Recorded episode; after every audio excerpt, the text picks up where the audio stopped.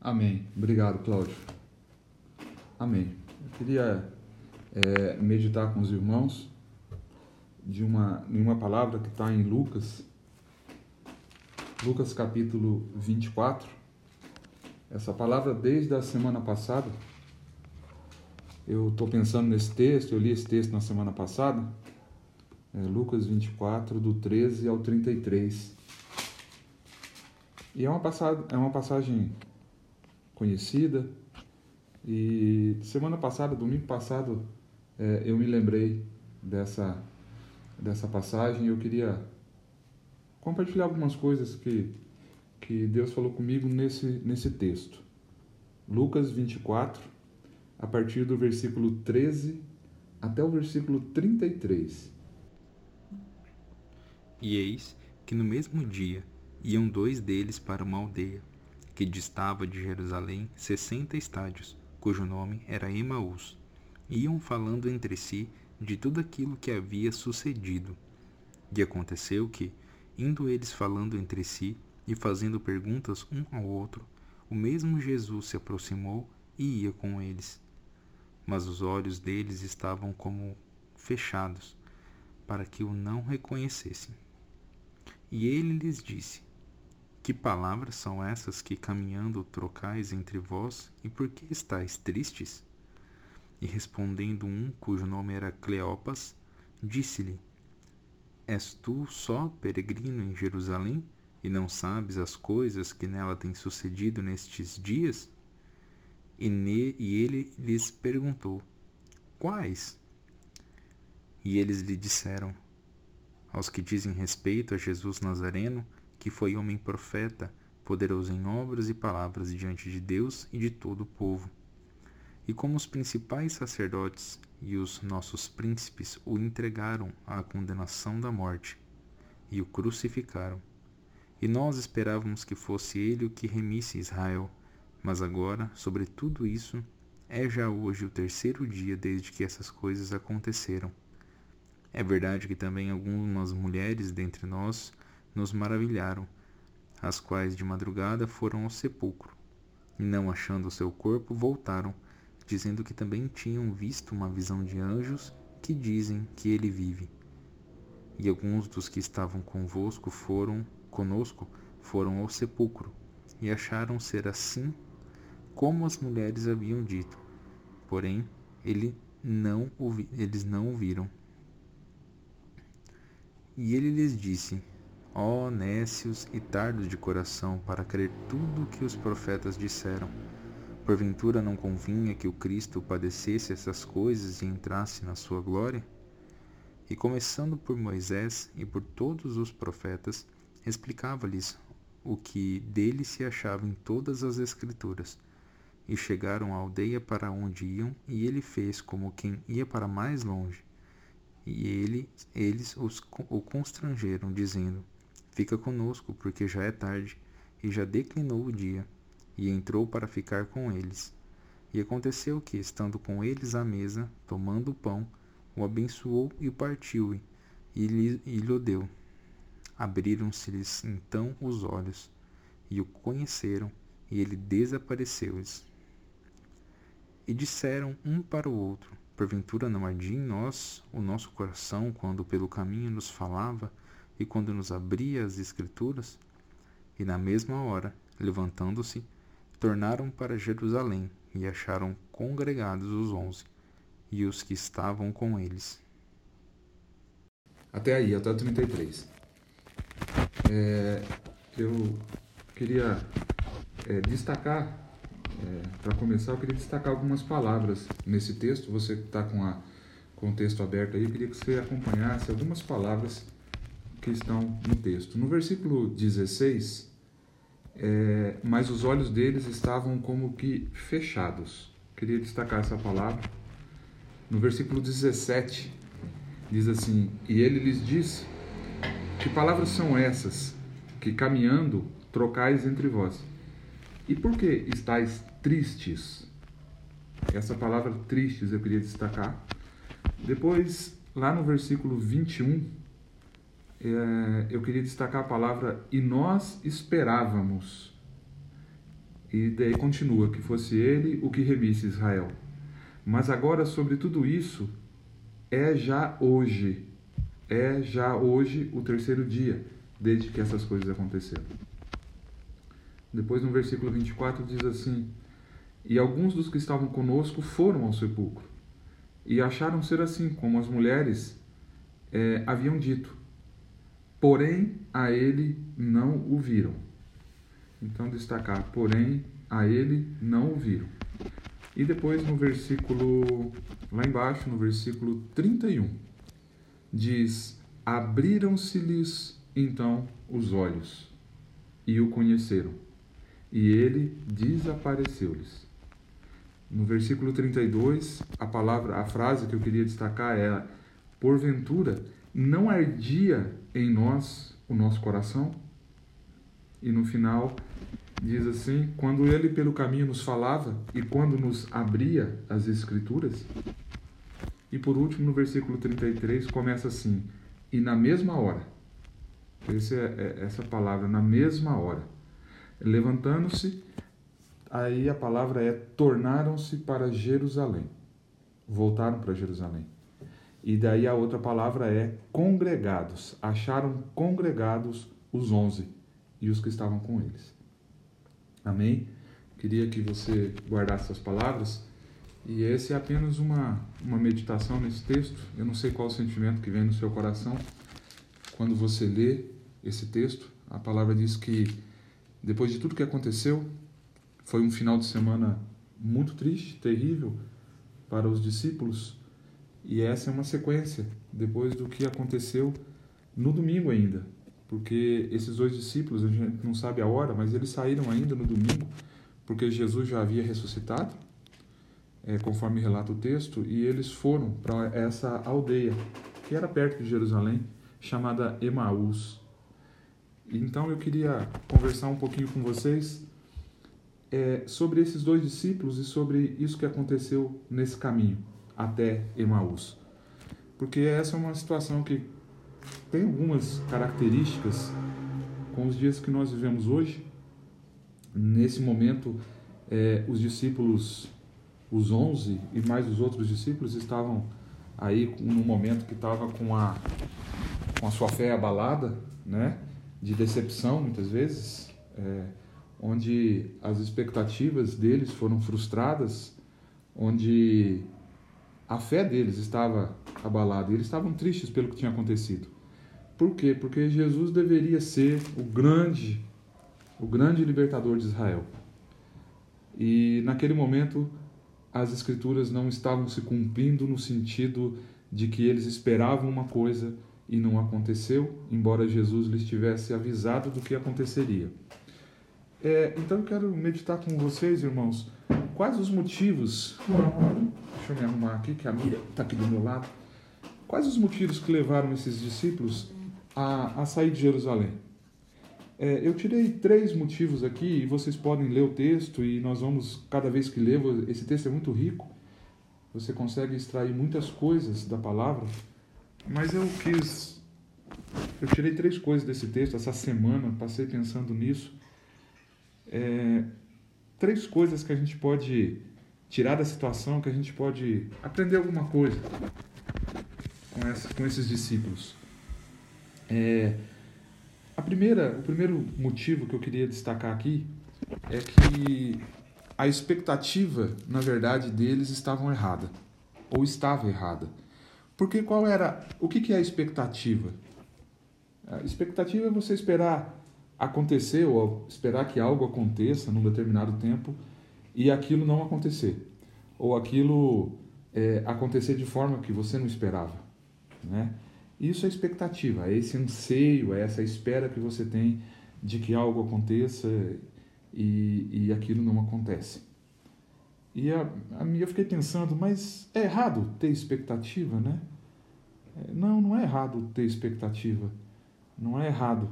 É, Provérbios 19, 21 diz assim: Muitos propósitos há no coração do homem, mas o conselho do Senhor permanecerá. E Provérbios 16, 9 diz assim: é, O coração do homem planeja o seu caminho, mas o Senhor lhe dirige os passos. O coração do homem planeja o seu caminho, mas o Senhor lhe dirige os passos. Então, irmãos, eu queria dizer, a gente precisa sonhar, a gente precisa planejar, a gente precisa almejar, a gente precisa fazer planos, a gente precisa fazer projetos, seja na nossa vida de família, seja nos nossos relacionamentos, seja no ministério, seja no trabalho, a gente precisa ter planos, a gente precisa ter projetos para a nossa vida. Amém? Mas eram, quais eram as expectativas daqueles discípulos em relação ao Messias? É aí que ficou a minha pergunta. Quais eram as expectativas desses dois discípulos e dos outros, talvez, em relação ao Messias? É, se você, a gente for, eu não, não, não vou ler os textos, mas se a gente for olhar para o Velho Testamento e olhar para o Antigo Testamento, e eles conheciam todas as promessas dos profetas, né? Isaías falou muito sobre a vinda de um Messias que iria restaurar o reino a Israel, que iria restaurar o, a, a nação de Israel. E, e esses profetas e tantos outros falaram sobre isso sobre, sobre a libertação do povo de Israel por esse Messias que viria. Mas eu creio que naquele momento eles estavam aguardando talvez um Messias político, talvez um Messias que os libertaria ou libertaria a nação de Israel aí do, do poder político de Roma. É, a impressão que eu tenho é que talvez a expectativa deles era de que Jesus libertasse a nação desse do domínio romano, mas eu acredito que essa expectativa ela, ela, ela estava, ou as expectativas daqueles irmãos, daqueles discípulos, eles estavam baseados em talvez em motivos errados. E eu fiquei pensando essa semana, é, quais são as minhas expectativas? Eu queria perguntar para você, quais são as suas expectativas? É, se tudo que a gente vê nesse momento, irmãos, ou se tudo que a gente vê na nossa vida são nossas necessidades, nossa dor, nossos interesses, certamente as nossas expectativas em relação a Deus, elas serão frustradas. Eu creio que aqueles discípulos, eles estavam com as suas expectativas talvez baseada num grande libertador da nação de Israel, e agora aquilo de certa forma já não se cumpriria, apesar de Jesus ter dito a eles que ressuscitaria, e eles estavam muito abalados pelo que tinha acontecido. A minha pergunta para nós hoje é: quais são as nossas expectativas? A minha pergunta para você, irmão, nessa noite é: quais são as suas expectativas? E eu quero até pontuar, eu fiquei pensando em mim nesse nesse, nessa semana, mas eu queria perguntar a você que está me assistindo, quais são as suas expectativas com relação, por exemplo, à igreja? A, a, a esse grupo ou à igreja de uma forma geral, quais são as suas expectativas? Quais são as suas expectativas em relação aos irmãos?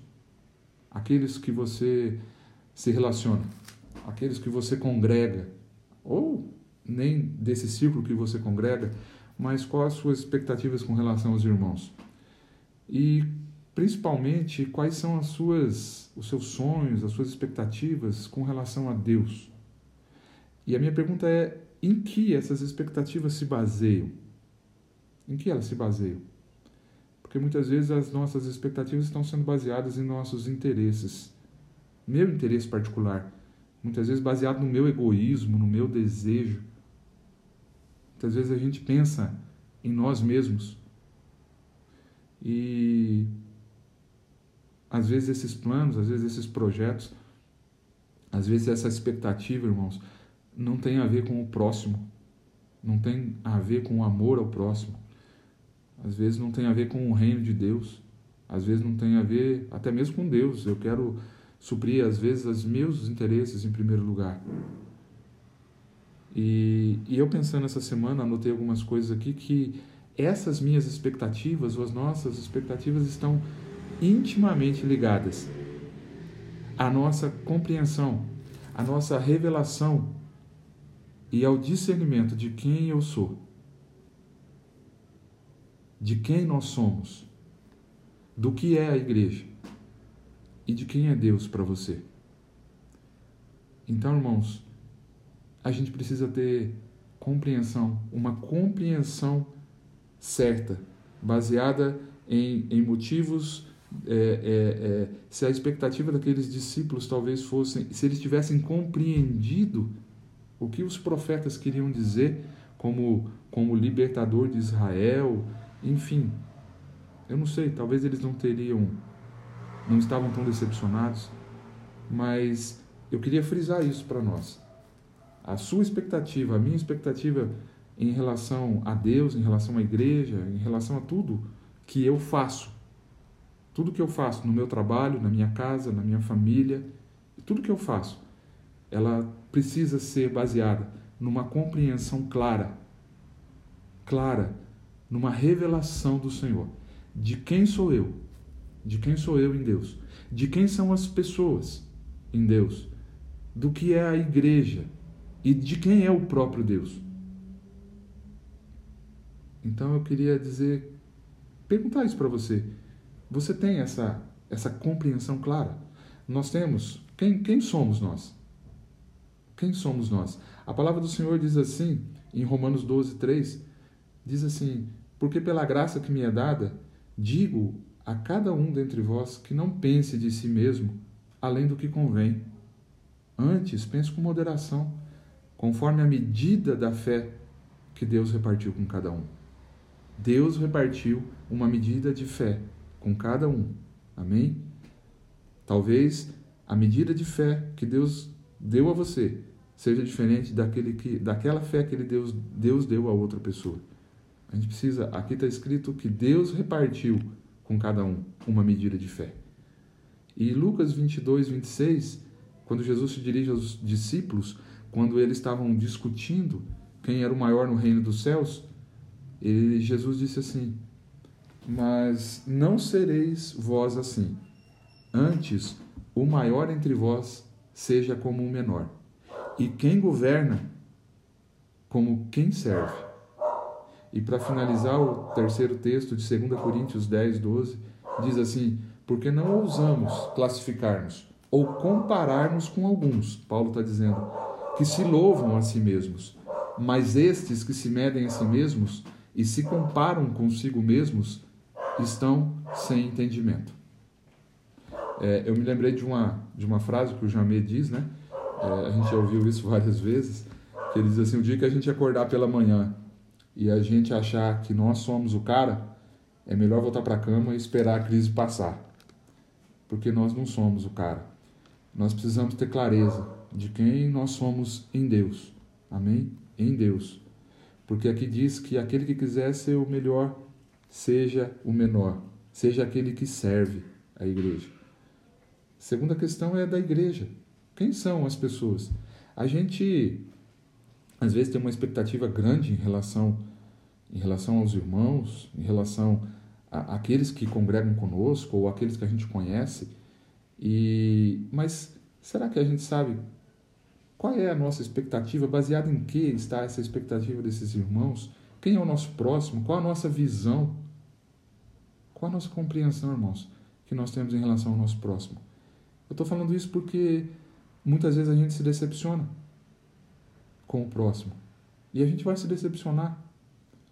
Mas a gente precisa compreender em Deus de que nós somos frágeis, nós somos temos grandes limitações e de que nós somos tão falhos e de que se não for o Senhor na nossa vida, nós vamos errar, nós vamos pecar e vamos decepcionar o próximo. Então a gente precisa ter clareza de quem é esse próximo, de quem é a igreja, quem é a igreja para nós? Amém? São perguntas, eu, eu classifico assim, essa semana eu fiquei pensando sobre isso. Parece uma coisa simples, parece uma coisa fácil de compreender, mas são perguntas tão difíceis, porque tudo se baseia nesse conceito, nessa compreensão de quem eu sou no reino de Deus, do que é o reino de Deus para mim, do que é a igreja e de quem é o próprio Deus para mim. É... A segunda coisa que a gente é uma sequência desse, desse primeiro tópico, que é o que eu encontrei no texto, foi que aqueles discípulos, aqueles dois discípulos e talvez os outros, eles estavam frustrados, decepcionados, né? A gente vê pelo texto, na leitura do texto, eles perguntam: Poxa, mas você é o quê? Você é um peregrino em Jerusalém? Vocês não sabem do que aconteceu? Que aquele Messias que os profetas falaram, ele ele morreu, ele desapareceu, nós fomos ao túmulo, ele não está lá, ninguém o viu ainda. E eles estavam decepcionados, né? É, a expectativa errada leva à frustração. Ou a consequência da, de expectativas talvez erradas são decepção, são, são frustrações. E às vezes até nós temos uma expectativa certa e que as pessoas não conseguem suprir, nós vamos nos decepcionar também. Mas o fato é que eles estavam tristes porque estavam decepcionados com o que tinha acontecido, frustrados com o que tinha acontecido. É, eu fiquei pensando, né, é, em situações do nosso cotidiano. Sei lá, talvez um dia você procurou um emprego e, e você fez uma entrevista de emprego e disseram para você, ó, oh, você vai receber uma ligação lá e você ficou naquela expectativa de receber uma ligação, uma resposta boa e talvez aquela resposta não foi a que você queria e você se decepcionou. Talvez quando, sei lá, você foi no médico, né? Com, fez alguns exames, levou para o médico e chegou no médico, você esperava ouvir uma coisa e ouviu outra. Ou talvez, vamos colocar para nossa família, quando você espera que o seu esposo haja, se comporte de uma maneira e ele faz de outra forma. Às vezes, quando uma, você, esposo, espera que a sua esposa faça alguma coisa ou diga alguma coisa e ela, e ela não faz, ou ela faz diferente, eu quero dizer que nesses momentos, muitas vezes os nossos sonhos, os nossos projetos parece que desabam, parece que caem por terra, parece que os nossos sonhos se desfazem, né? É, talvez você tinha tanta expectativa em relação a um emprego, uma boa vaga de emprego, um bom trabalho, talvez tinha uma boa expectativa em relação à sua saúde e muitas vezes a gente recebe uma resposta que não é aquela que a gente aguardava. E eu acho que aconteceu isso com aqueles discípulos. Eles esperavam um, um, um Jesus, um libertador de Israel, talvez um libertador político, guerreiro que pudesse pegar numa espada, que pudesse subir num cavalo branco. Eu não sei qual a ideia que eles tinham, mas aí vem Jesus e fala sobre o amor, e aí vem Jesus e fala sobre dar a outra face, e aí vem Jesus e fala dá a César o que é de César, né? E aí vem Jesus e fala caminhe mais uma milha. E aí vem o Messias e diga: tira sua capa e dá para ele. Perdoe seus inimigos, ore por ele. E talvez a expectativa deles em relação àquele Messias que eles aguardavam foi por água abaixo. Talvez os sonhos deles se desfizeram e por isso eles estavam decepcionados. O Messias havia morrido, talvez a esperança tenha ido embora, a esperança talvez de uma libertação de Roma enfim, de não pagar mais imposto, de poder ir e vir. Eu não sei o que passava no coração deles, irmãos, mas o fato é que muitas vezes a gente se decepciona, a gente se frustra. Talvez por expectativas erradas, talvez não. Mas o que eu queria dizer aqui para os irmãos essa noite é que nesse momento, é nesse momento em que, em que os nossos sonhos se esvaem, é nesse momento que os nossos projetos talvez é, é, dão errado. É nesse momento, muitas vezes, que a nossa fé precisa ser renovada. Porque muitas vezes, nesse momento, a nossa fé vacila. Muitas vezes a gente, a gente vacila. E o texto fala sobre crer. E eu queria ler um texto de Lucas 17, mesmo 5, que Jesus falou para os apóstolos, inclusive, numa determinada situação, inclusive sobre perdão. Jesus estava falando com eles sobre perdoar.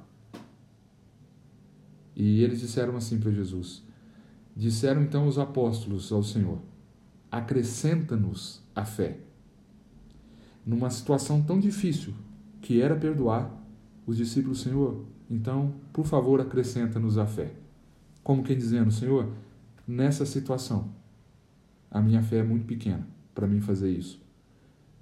É, eu, vi um, eu li um outro texto de Marcos 9, do 20 ao 24, e essa é a ocasião em que Jesus está falando com a multidão e tem um pai que sai do meio da multidão ali, e ele tem um menino, esse pai, ele tem um menino que está endemoniado. E esse pai chega para Jesus e pede, faz um pedido. E eu fiquei pensando no pedido desse pai. E nós temos muitos pais aqui no grupo. E eu fiquei pensando no coração desse pai. Ele tem um filho que sofre de uma doença, a Bíblia diz que é, ele tinha um espírito, ele estava endemoniado. E eu fiquei pensando no coração desse pai. Um pai que talvez estava com medo, é, estava desesperado. E eu não sei, talvez estivesse até decepcionado com Deus, porque qual pai que não sonha com um filho? Qual pai que não sonha com saúde do filho, que o filho se dê bem? Qual pai que não sonha que o filho seja melhor do que ele, vá mais longe do que ele foi? Qual pai que não sonha isso? E de repente ele tem um menino, e esse menino tem uma grave enfermidade, ele está possuído por espíritos imundos. E se você for ler o texto, diz que esse menino caía, ele se machucava muito, ele espumava quando acontecia isso com ele. Mas eu quero ler o texto para os irmãos. Diz assim: E trouxeram. E quando ele viu a Jesus, o Espírito imediatamente o agitou com violência. E caindo ele por terra, revolvia-se, espumando. E perguntou Jesus ao pai do menino: Há quanto tempo isso lhe sucede? Desde a infância, ele respondeu. Desde a infância. E muitas vezes o tem lançado no fogo, na água, para o matar. Mas se tu podes alguma coisa, tem compaixão de nós e ajuda-nos. Esse foi o pedido do Pai, irmãos. Ao que lhe respondeu Jesus: Se podes, tudo é possível ao que crê. E imediatamente o pai do menino exclamou com lágrimas: Eu creio, ajuda-me na minha falta de fé. Amém? A minha pergunta é: nesses tempos que nós estamos passando, irmãos, se a sua fé está vacilante, se a sua fé vacilou, ou nesse dia, hoje, ela não está tão forte como era em outros tempos, isso acontece com todo mundo.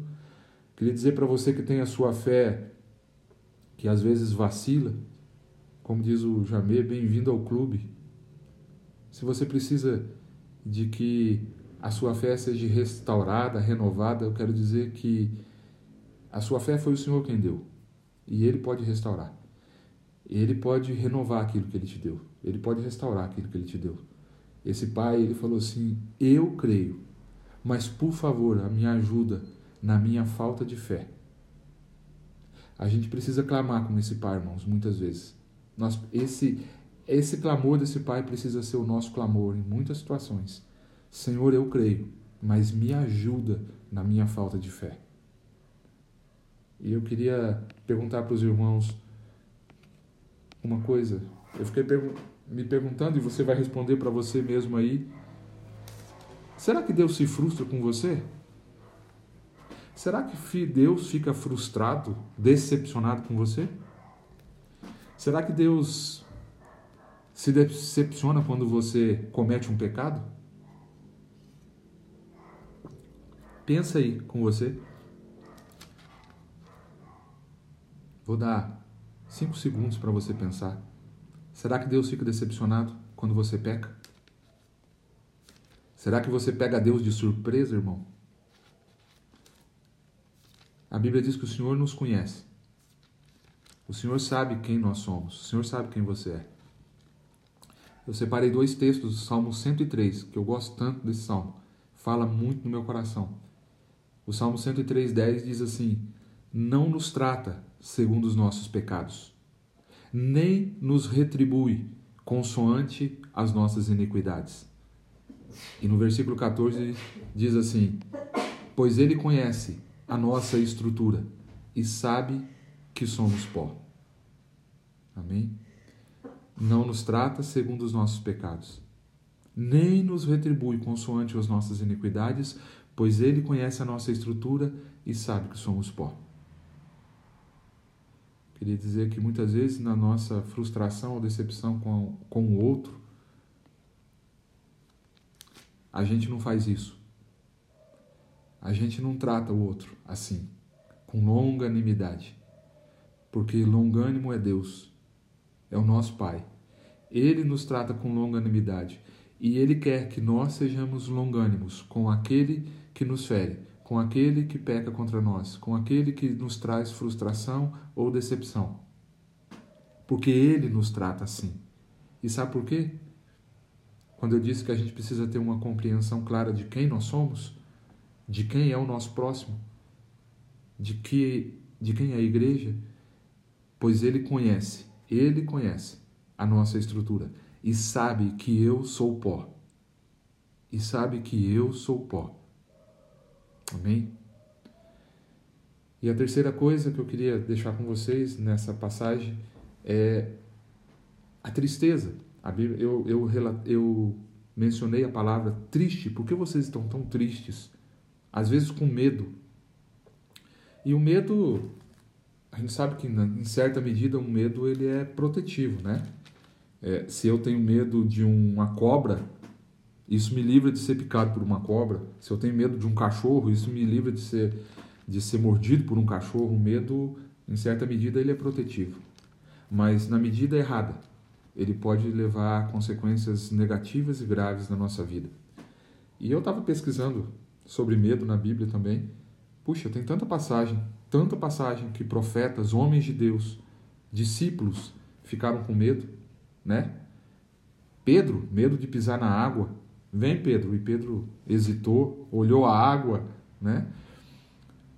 Eles ficaram com medo quando Jesus apareceu e eles estavam no barco, porque eles pensaram que era um fantasma e eles gritaram de medo. Os discípulos ficaram com medo dos judeus, fecharam o cenáculo, fecharam as portas, porque estavam com medo dos judeus. E medo de errar, medo de confiar, medo de prosseguir. E muitas vezes a consequência dessa decepção, dessa frustração, muitas vezes é medo, é tristeza, né? É, mas uma coisa, irmãos, que eu percebi na passagem é que essa tristeza, esse medo, ele nos leva, muitas vezes, irmãos, a nos sentir e muitas vezes desejar estar sozinhos. O medo muitas vezes nos leva a desistir a tristeza muitas vezes nos leva a desistir. A minha pergunta, e eu fiz várias hoje, porque eu me fiz várias perguntas dessas essa semana, do que você tem medo, irmão?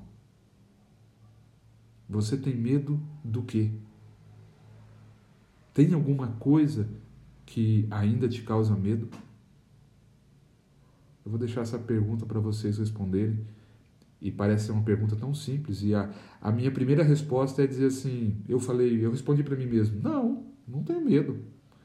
Medo de morrer? Não, não tenho medo de morrer. Medo da morte? Não.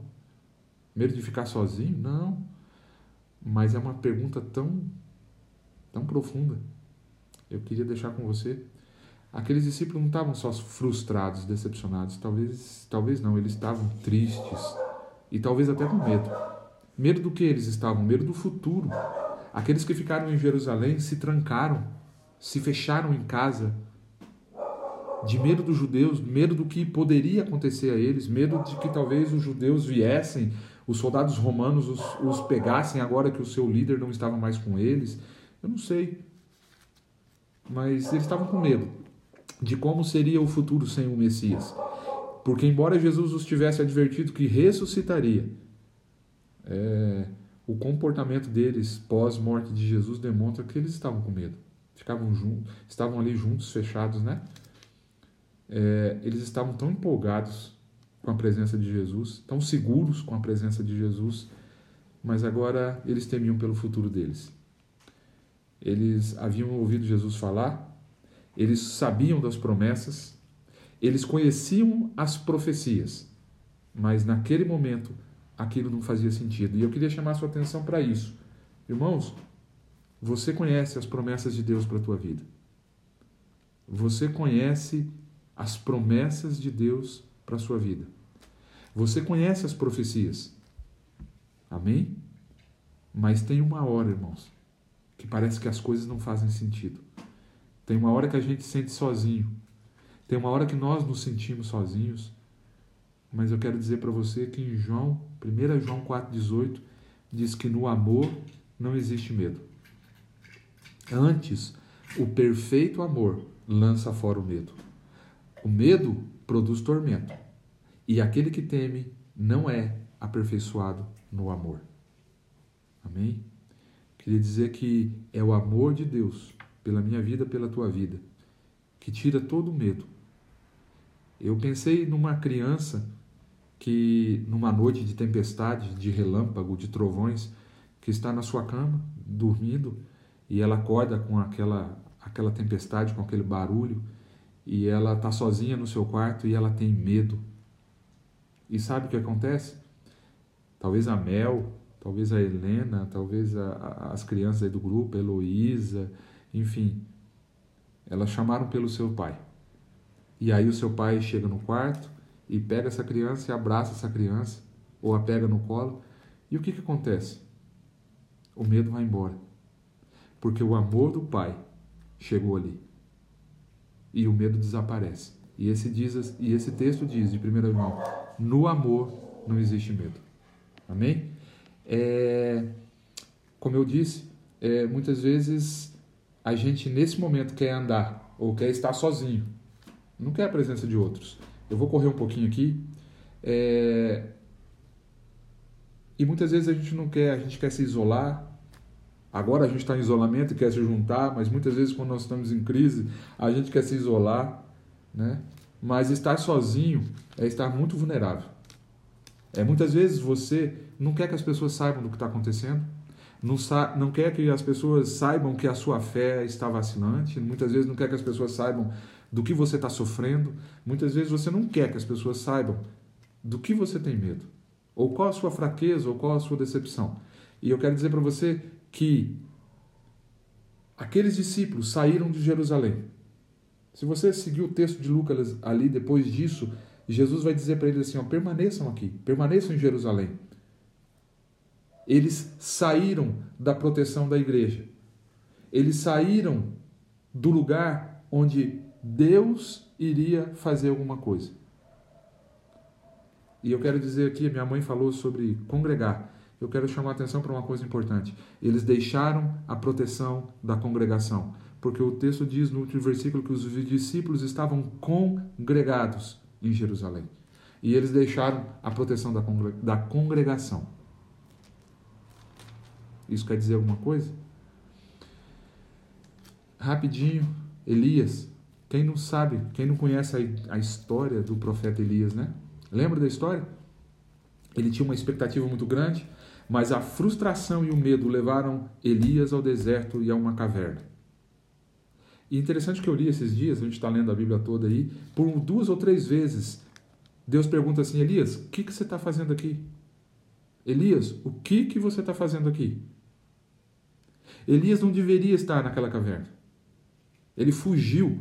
E interessante é que ele lutou contra 450 profetas e ele foge de uma mulher, porque ele estava com medo. Mas o Senhor é rico em misericórdia e foi lá no deserto, protegeu, guardou, alimentou Elias e foi lá atrás dele. E aí, num determinado momento, o Senhor fala: Elias, sai na porta da caverna ali, que eu quero falar com você.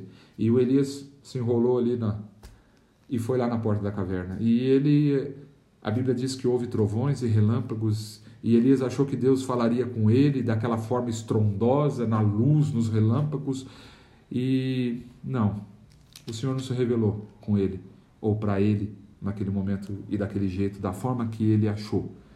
Mas a Bíblia diz que passou aquele o terremoto, as pedras se fendendo, a chuva, os relâmpagos, o vento, e quando passou isso, Deus falou com Elias e se revelou a Elias na brisa.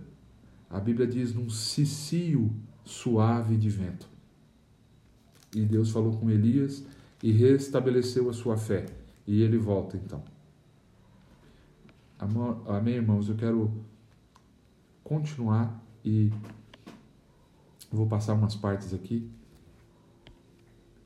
Segunda Crônicas 20, 12, é, diz assim, e Josafá quando seus inimigos chegaram em grande número e Josafá teve medo também. E os seus servos chegaram para eles e falaram: o, o rei, o exército é muito grande. A gente não vai conseguir é, é, vencer dessa vez.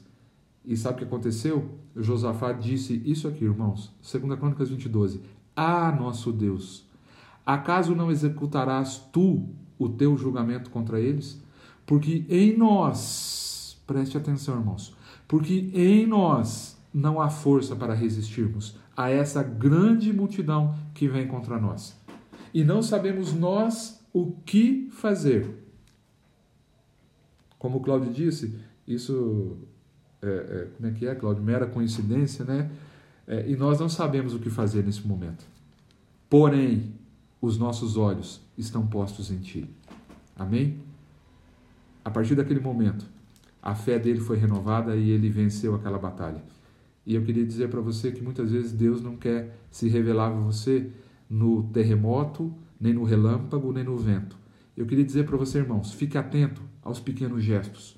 Fique atento às palavras simples. Fique atento às promessas simples. O coração deles, o texto diz, ardia quando Jesus lhes expunha a palavra e lhes falava das promessas. O coração deles ardia quando eles ouviam a voz de Jesus, porque depois eles disseram: O nosso coração não ardia enquanto ele falava.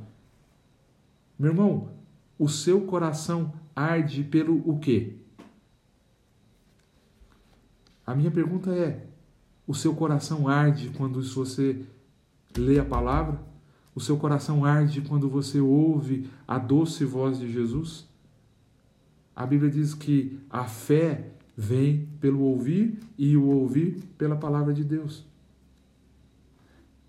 Queridos, para encerrar, eu quero dizer para você: cuidado com esses tempos de crise. Deixe o seu coração arder. E se faz tempo que ele não arde, eu creio que, e a minha oração nessa noite é que ele arda essa noite, pela palavra e pela voz do Senhor no seu coração. Deixe a sua mente protegida pela palavra. E aí você vai escutar o inaudível. Você vai ver o invisível, como diz a palavra. Você vai você vai ouvir o Senhor nas coisas mais simples do dia a dia. Porque Deus se manifesta de forma simples. E para mim concluir, aqueles discípulos, eles ouviram e a Bíblia diz que os olhos deles foram abertos e eles viram Jesus. Os olhos se lhe abriram e eles viram Jesus. Sabe em que momento? Ao redor da mesa, no partir do pão. Quando Jesus lhes falou e partiu o pão, naquela noite, a Bíblia, esse texto diz que os olhos deles foram abertos e eles viram Jesus. Eu quero dizer para você que a nossa esperança vem só do Senhor que os nossos olhos precisam estar firmes como estavam os de Josafá no Senhor. Que o seu olho, que os seus olhos estejam firmes no Senhor. E que nós precisamos estar onde Deus quer que nós estejamos, onde Deus nos colocou. Está dizendo muito por aí que hoje é, uma, é um tempo de revelação. Hoje é um tempo de revelação e que Deus vai derramar o seu espírito. Irmãos, Deus fez em Jerusalém. Aqueles, o texto diz que eles, na mesma hora em que se lhe abriram os olhos e Jesus desapareceu, eles voltaram para onde? Para Jerusalém. E sabe que horas era? Era noite. Eles voltaram pelo mesmo caminho que eles vieram de dia, eles voltaram de noite. Sabe para onde? Para o lugar da adoração, para o lugar da revelação, para o lugar onde Deus se manifestaria, para o lugar onde estavam congregados os discípulos. Eu quero dizer que nós temos que voltar para a igreja. Aliás, nunca sair dela. Então, a sua fé pode passar por turbulência, você pode estar é, é, é, com a sua fé vacilante, eu quero dizer, não deixe de estar onde os irmãos estão congregados. Ali o Senhor ordena a bênção. Eles saíram de lá. Jerusalém significa a igreja. Volte. Volte com aqueles que estão congregados. Amém? E quando Jesus se revelou, sabe o que aconteceu? Acabou o medo. Acabou a decepção. Eles não tinham mais medo dos judeus. Eles voltaram para Jerusalém. A esperança voltou. A fé foi renovada. E eles voltaram para a congregação de onde eles não deviam ter saído. Amém, irmãos? Quero deixar essa palavra com vocês e espero que, de alguma forma, talvez numa palavra, talvez numa frase, talvez num texto bíblico, o Senhor tenha falado com você essa noite. Amém?